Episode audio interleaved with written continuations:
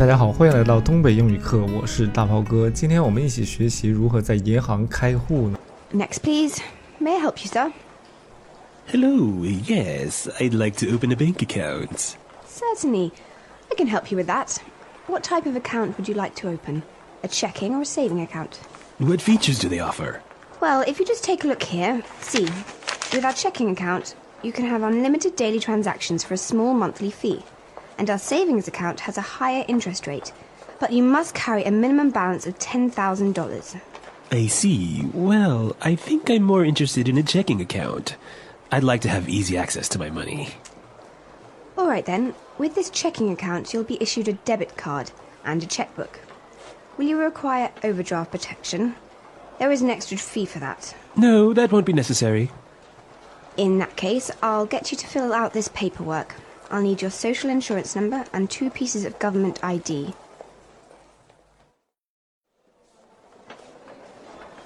If you could just sign here, and here, and here, we'll be all set. Would you like to make a deposit today? Yes, I'd like to deposit one billion dollars.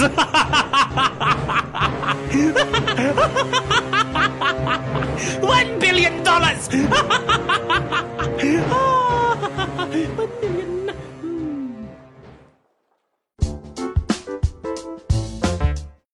十个亿啊，十个亿，一生一世花不完。呃，这个人要存十个亿，然后变菜了啊。咱们不管他这个，呃，首先里边的知识点，第一个就是如何开户呢？就是我们用 open，因为我们国内用开这个词儿是吧？外国也是这样的，叫 open a bank account，叫开一个银行的户，open a bank account。然后这个柜员呢就问他说：“你要开哪种户啊？一种叫 checking account，一种叫 savings account。”然后他就问了说：“这两种有什么区别呀？”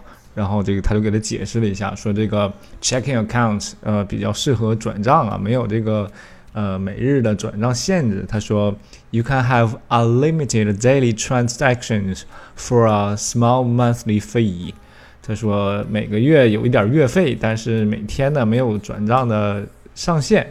这里边一个限制，我们用 unlimited，unlimited。大家知道 limited 是有限的，unlimited 就是啊无限的，对吧？然后他说月费叫怎么说？monthly fee，monthly fee，monthly fee。但是另外一种呢，另外一种 savings account，呃，有更高的利率，has a higher interest rate，呃，interest rate 利率啊。但是它转折了，你必须有一个最小的存款量是多少钱？是一万块钱啊，一万美元。A minimum balance of ten thousand dollars。然后这个人说说好吧，那我就办一个 checking account，因为他比较喜欢这个自由的存取自己的钱。他怎么表达了？I like to have easy access to my money。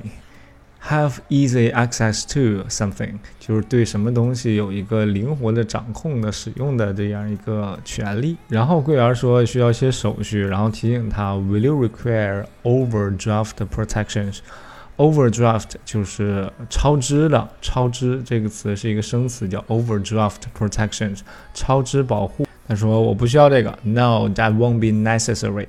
Necessary 是必须的、必要的，won't be necessary 我就不用这个东西了。啊，柜员又说了，In that case，那这样的话，In that case，然后他就让他填了一些 paperwork，就是一些表格呀、纸张啊、签字啊，都可以说 paperwork。嗯，然后他说 will be all set，这里边这个表达方式我们要学习一下，叫 be all set，就是全搞定啊。Will be all set，就是这样，我们就全搞定了。Would you like to make a deposit today？这里边有个生词叫 deposit，存款啊。你希望今天要存一点钱吗？然后他就说行，我今天要存十个亿啊，一生一世花不完，十个亿，one billion dollars。对话很简单，再听一遍看看能不能全部都听懂。 Next, please. May I help you, sir? Hello, yes, I'd like to open a bank account. Certainly. I can help you with that. What type of account would you like to open? A checking or a saving account? What features do they offer? Well, if you just take a look here, see, with our checking account, you can have unlimited daily transactions for a small monthly fee.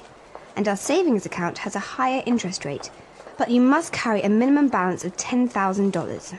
I see. Well, I think I'm more interested in a checking account. I'd like to have easy access to my money. All right then. With this checking account, you'll be issued a debit card and a checkbook. Will you require overdraft protection? There is an extra fee for that. No, that won't be necessary. In that case, I'll get you to fill out this paperwork. I'll need your social insurance number and two pieces of government ID.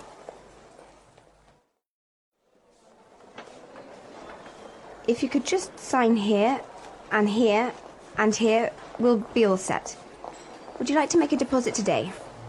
Yes, I'd like to deposit one billion dollars.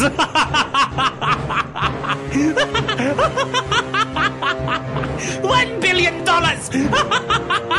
Ah, billion